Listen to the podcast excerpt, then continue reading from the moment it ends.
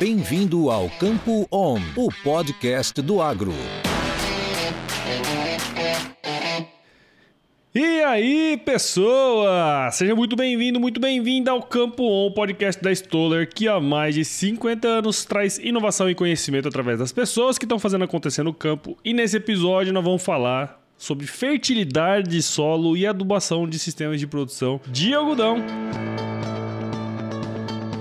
E para falar com a gente sobre isso, estou aqui com a expert em algodão, a Larissa Domingues. É do, falo Domingues mesmo ou faço, falo. É melhor, né? É. É, é Domingues, é Domingues. Eu tô aqui com a Larissa Domingues, que é engenheira agrônoma pela Unesp e atua como representante técnico de vendas na Stoller, numa região que pouco se vê algodão nesse Brasil, que é a região de Sorriso, Mato Grosso, que em Mato Grosso a gente praticamente não tem algodão. então, muito obrigado por estar aqui com a gente, seja muito bem-vindo ao Campo On Podcast, Larissa. Boa tarde, boa tarde a todos, olá pessoal. É, primeiramente, gostaria de agradecer né, o termo aí, expert, longe de mim ser expert, e sigo caminhando aí no último podcast, para quem não viu, confere lá, lá eu cito né, a grande frase, que é uma, é uma lição que a gente aprende por, do algodão por ano, né, então eu estou aí há cinco anos trabalhando com a cultura, então ainda tenho um long, uma longa jornada para me tornar expert, mas... É, é, é mas verdade, aí é os, os, desafios são constantes e a gente vai evoluindo aí ao longo do tempo. Mas muito prazer. É, eu, tinha, eu, tinha, eu tinha me esquecido dessa, desse, desse seu. Da, que você tinha comentado no, naquele episódio, sim, né? E faz sentido. Sim, é uma é lição que a gente aprende por, por ano. Mas, como eu falei, a gente segue é, encontrando desafios aí e evoluindo constantemente. Mas obrigada, Paulo, obrigada, turma do Campo On aí pelo convite mais uma vez para estar tá aqui falando com vocês sobre a cultura que eu sou extremamente apaixonada, que é a cultura do algodão. E, e como você falou, né, estou aqui no Mato Grosso, fico aqui na, na região de Sorriso, uma das regiões que também tem muito, muito algodão. É, para quem não sabe, uh, hoje o Brasil se encontra aí como um dos cinco maiores produtores de algodão do mundo, e aqui uh, o Mato Grosso em si representa 70% da produção brasileira, né?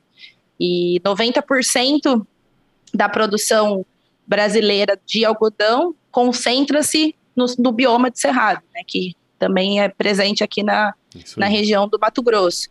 E falando da região em si, né, a cultura aqui dentro do Mato Grosso ela é é, a maior parte é cultivada ali naquela região de Primavera do Leste, Campo Verde. Depois nós temos uma outra região ali que abrange uh, Sapezal, Campo Novo dos Parecis. E aqui também o eixo da 163, né, que é a região onde eu fico situado agora mais, mais recentemente. E essas, re, é, uhum, essas regiões, exatamente. né, Paulo, assim, é, é, se a gente for pegar histórico, né, de agricultores um pouco mais antigos e até documentos, a gente vê que essas regiões, por serem chamadas de cerrado, né, elas eram tidas como regiões uh, inférteis, regiões muito impróprias, né, para cultivo uh, de culturas, até o algodão, uhum. né, se a gente for ver, o algodão é uma cultura extremamente exigente em termos de fertilidade, sensível a, a parâmetros do solo, como, como acidez, compactação, e, e aí, para quem está mais tempo trabalhando com a cultura, a gente pode dizer, né? Quem diria que chegaríamos hoje com uma, uma representatividade bastante grande dessa cultura dentro desse bioma, que antigamente era tido como impróprio, né? Uh, e com produtividades uhum. aí altíssimas e ano a ano quebrando recordes. Então é, é de fato um, é como eu disse, repito, é um desafio constante, mas a gente segue, segue evoluindo e eu me sinto muito orgulhosa de estar aqui, não só na região, mas também trabalhando com essa cultura bastante desafiadora. Sim, legal. É, não, e, e, eu acho que é justamente isso, né? A gente está aqui no estado, Mato Grosso é um estado que que produz muito algodão, né? Sozinho aí, mais de 70% do, da área de algodão no, no país, né? Mas um, um, ponto, sim, que eu queria é, que você explicasse um pouquinho melhor, né? Você fala assim, ah, fala-se muito que é, essa região era imprópria, né? Mas é, tem pontos positivos e pontos negativos, obviamente, de você cultivar o algodão aqui, né? Acho que no passado deveria ser muito mais negativo do que positivo, mas é. tem como você falar um pouquinho mais é, desse, desses dois aspectos, assim, mais positivo e negativo de você produzir aqui no Cerrado, né? Sim, é, é hoje sim, adaptou-se muita, muita coisa, né? É, se a gente for pegar, por exemplo, assim, aspectos que favorecem o cultivo do algodão na nossa região, a gente tem clima, por exemplo, é, altitude, o que garante aí uma uhum. amplitude térmica, que é algo que o algodão gosta bastante.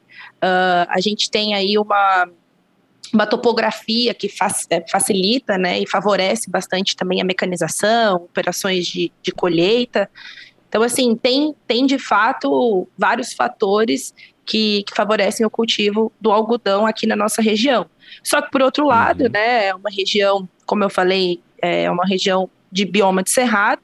Então, a gente tem aspectos como, por exemplo, uma baixa fertilidade natural, é, são solos que, de maneira geral, apresentam uma acidez elevada, com baixos teores de fósforo, né? Esses parâmetros que desfavorecem a cultura do algodão, graças a Deus, eles podem ser manejados e corrigidos e por isso que estamos hoje né, com essa grande representatividade em área e também altos níveis de, de produtividade. É, legal. E, e assim, recentemente, eu, na verdade, assim, por ter morar em Mato Grosso, trabalhei muito tempo no Instituto Mato Grossense de Economia Agropecuária aqui, a gente vê, é, viu, na verdade, né, um avanço enorme na área de algodão, não só na área, mas especialmente na tecnologia né, de produção.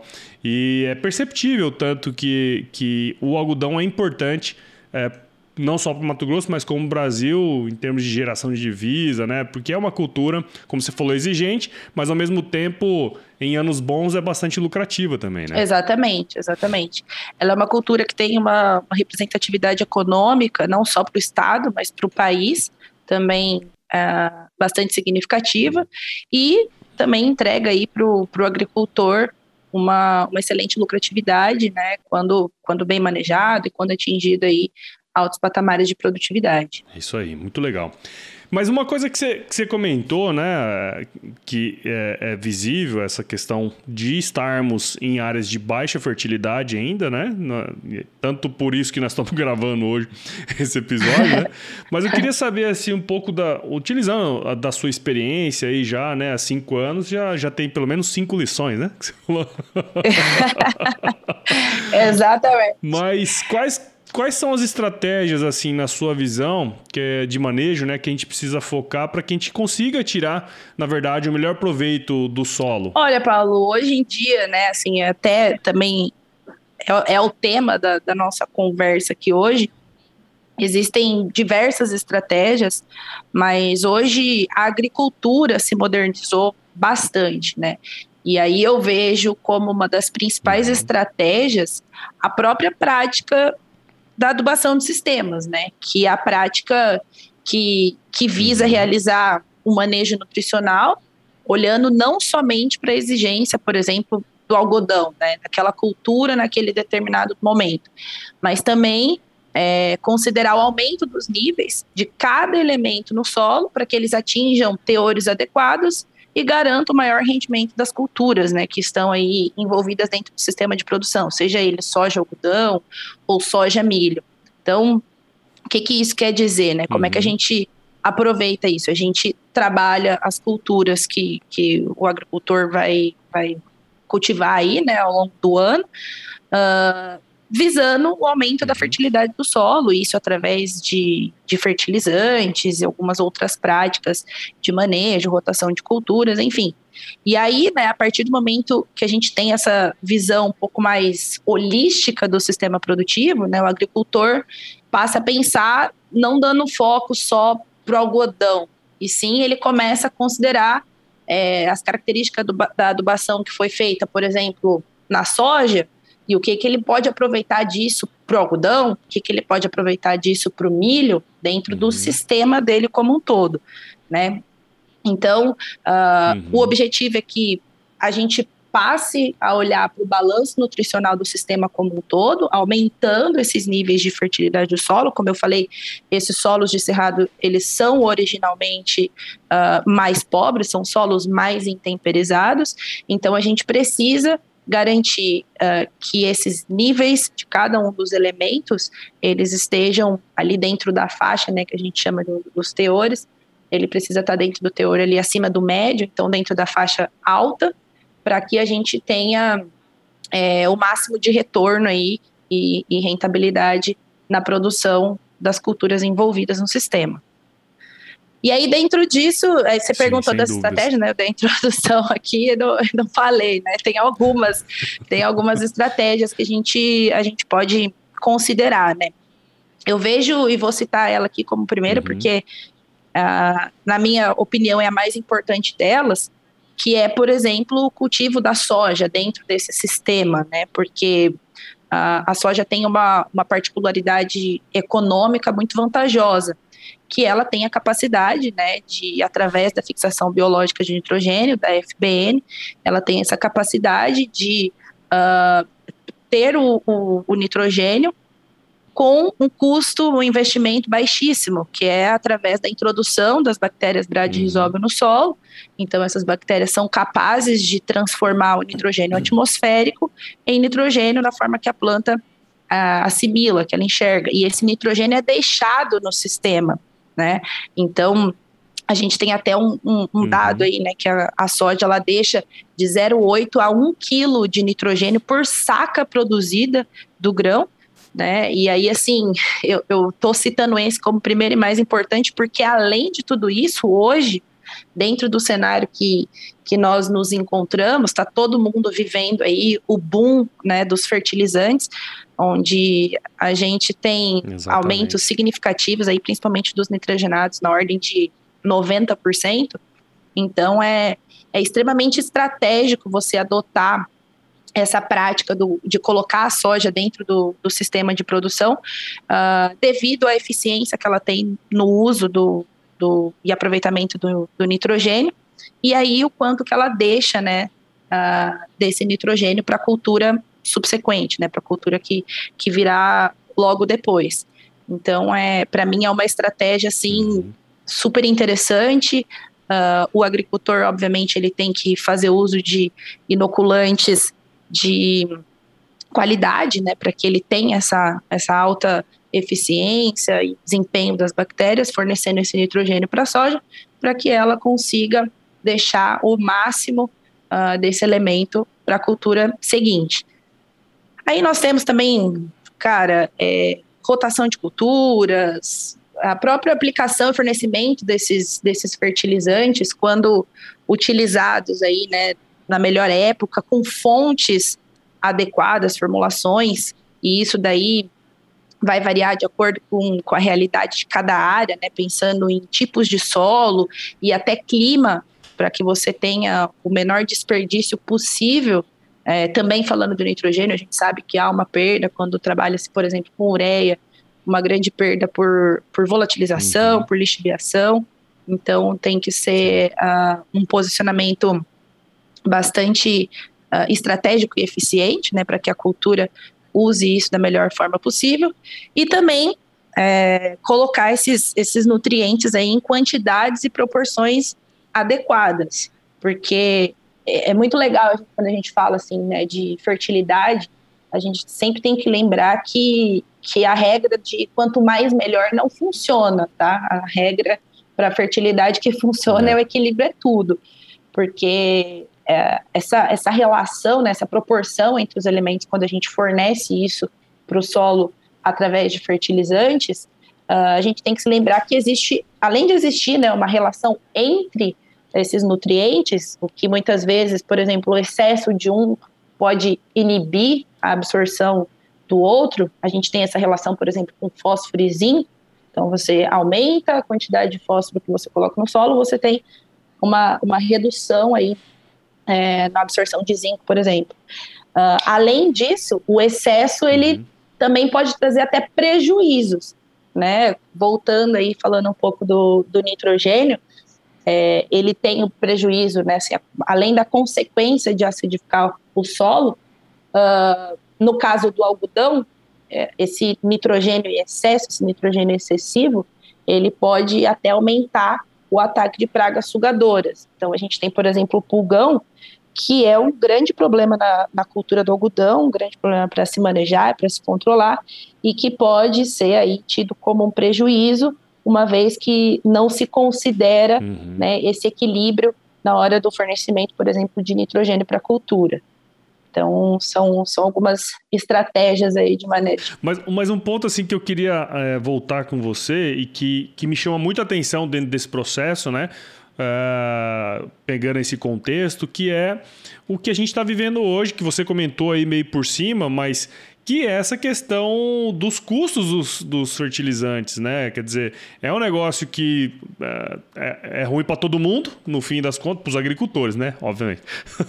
é ruim para todos, né? Sim. Para nós também, tá? Para nós também, porque a cadeia primária, então, assim, vai, vai já está impactando, vou nem dizer que vai impactar, já está impactando nos custos que a gente tem com, com os alimentos. Aí acredito que todo mundo já esteja percebendo e observando isso nas prateleiras dos supermercados. Então, Sim, assim, sem dúvida. É, todo mundo interligado, é uma, né? Uma cadeia, e, eu né? queria, assim, uh, isso acometeu bastante os fertilizantes, também os defensivos de maneira geral, né? Afinal, Exato. muitos deles são é, com compostos importados e tudo mais, avanço do dólar, situação mundial, a gente teve esse, esse, esse problema, né? Mas uh, um ponto que você comentou ali atrás, que é justamente utilizar é, é, os fertilizantes de uma melhor maneira, né? Assim, a, a eficiência maior, né? Como que a gente pode é, trabalhar em prol de que esses fertilizantes que a gente está comprando, né, mais caros, como que a gente pode otimizar, né? Uhum. É, melhorar a eficiência dele no, no sistema ali. É, Paulo, assim, o, o fertilizante ele sempre teve uma representatividade significativa dentro do custo de produção do agricultor. Então aí a gente pode considerar de 20 a 30%, né? Isso daí vai depender do nível do investimento que o agricultor faz na cultura, da região e até o nível da, da fertilidade que ele já tem no solo, né? Uh, e aí, mas uhum. enfim, é, é um, um, uma representatividade bastante significativa.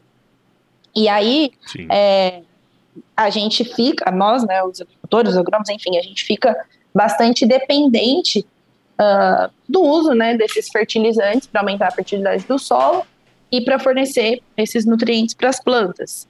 E devido ao cenário, né, aí por diversos motivos, a gente teve um, um aumento no preço dos fertilizantes, e aí, se continuar nesse ritmo, eu digo que pode chegar até a inviabilizar né, o cultivo enfim, porque torna-se muito caro. Uma das estratégias já fala-se até em, em, redução na quantidade, para você diminuir essa, essa, essa proporção né, dentro do custo de produção, mas, uh, paralelo a isso, a gente tem algumas, algumas estratégias que otimizam o uso desses fertilizantes quando aplicado e até o uso da reserva, dizer assim, do solo.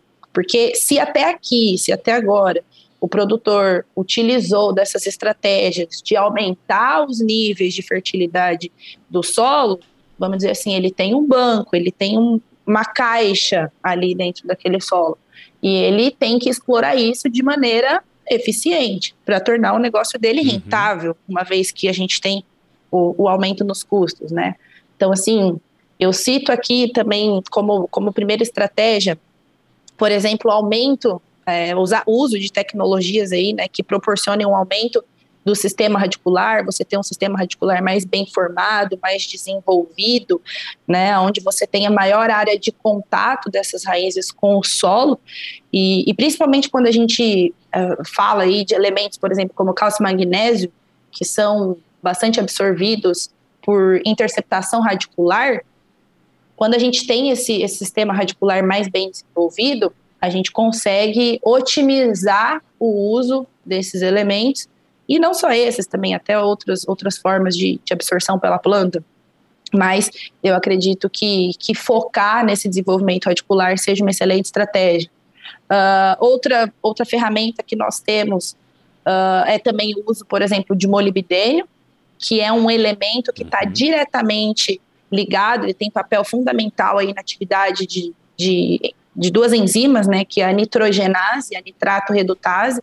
Essas, essas enzimas são as responsáveis pela transformação e aproveitamento do, do nitrogênio uh, pela planta.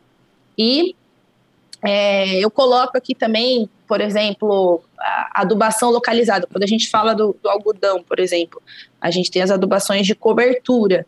E e essas adubações de cobertura, por exemplo, quando elas são feitas a lanço, a planta tem um aproveitamento menor do que quando elas são feitas localizadas, né, que a gente chama de aplicação no pé, né, ali na, na linha. Uhum. E, e aí você tem uma proximidade maior do, do fertilizante ali da, da, área de aproveitamento da raiz da planta, então você também consegue otimizar uh, o, e a, o aproveitamento do, do uso desses, desses fertilizantes uma vez que o investimento agora está tá se tornando bastante alto. Sim, sem dúvida. E, e tem, é, acho que você também já comentou ali atrás, essa questão do equilíbrio de nutrientes, né, toda essa parte de rotação de culturas. E, cara, nada, nada mais é, racional do que você utilizar bem esse, esse recurso que você está aplicando ali, né? Então, pensar no sistema como um todo, de maneira que você consiga ter um aproveitamento melhor. Não só em épocas em que o fertilizante está alto, né? o preço está caro. Na verdade, você sim. teria que fazer isso sempre, né? Sim. Na verdade, sim, essas, essas são, são técnicas que, que nós da Stoller, nós sempre pregamos e reforçamos, né, ao longo de todos esses anos com o agricultor, porque fazendo uso mais eficiente uh, desses investimentos que ele faz, a gente, obviamente, vai ter uma, uma lucratividade e vai proporcionar para ele uma rentabilidade maior no negócio dele. Porém, em momentos como esse, torna-se ainda uhum. mais importante a gente Exatamente. direcionar o nosso manejo e as nossas estratégias para que, que a gente explore melhor não só o, os fertilizantes, né, mas também explorar o solo, uh, fazer com que essa planta tenha condições aí, tanto a soja quanto o algodão, de fazer um melhor aproveitamento da luz, para que ela consiga eh, uhum. é, tornar os seus processos, por exemplo, como fotossíntese, fotossíntese uh, cada vez mais eficientes, culminando aí em maiores produtividades. Né? Então, é, é, é uhum. essa relação, né, otimização de custo e maior produtividade, essa diferença aí que, que é o que que dá e que garante a, a, a lucratividade e rentabilidade do agricultor. É, aquele, aquele agricultor que já estava preocupado isso, com isso antes já se beneficiou muito, né, cara, nesse, nesse processo. Exatamente, né? exatamente. O agricultor que, que vem fazendo que vem fazendo esse trabalho aí ao longo dos últimos anos, é, não vou dizer que ele está tranquilo, tá? Porque o cenário é preocupante não. porque a gente não tem uma pre previsibilidade de, de mudança. Mas eu Sim. posso dizer que, que esse agricultor é, ele tem uma maior probabilidade de sofrer menos com esse, com esse impacto aí de uma possível redução no uso de, de fertilizantes para a próxima cultura, para as próximas safras agora, né?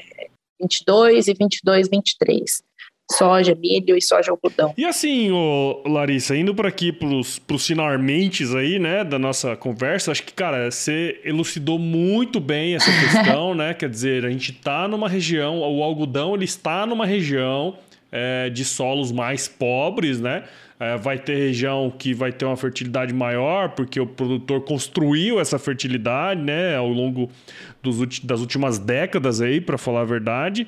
É, e, e, ao mesmo tempo, a gente tem produtores ainda que precisam desenvolver algumas coisas. Né? A, a cultura do algodão foi uma cultura muito rentável nas últimas, nas últimas safras e muita gente entrou nesse, nesse, nessa é, para plantar, né? Pra, na verdade, para semear essa cultura.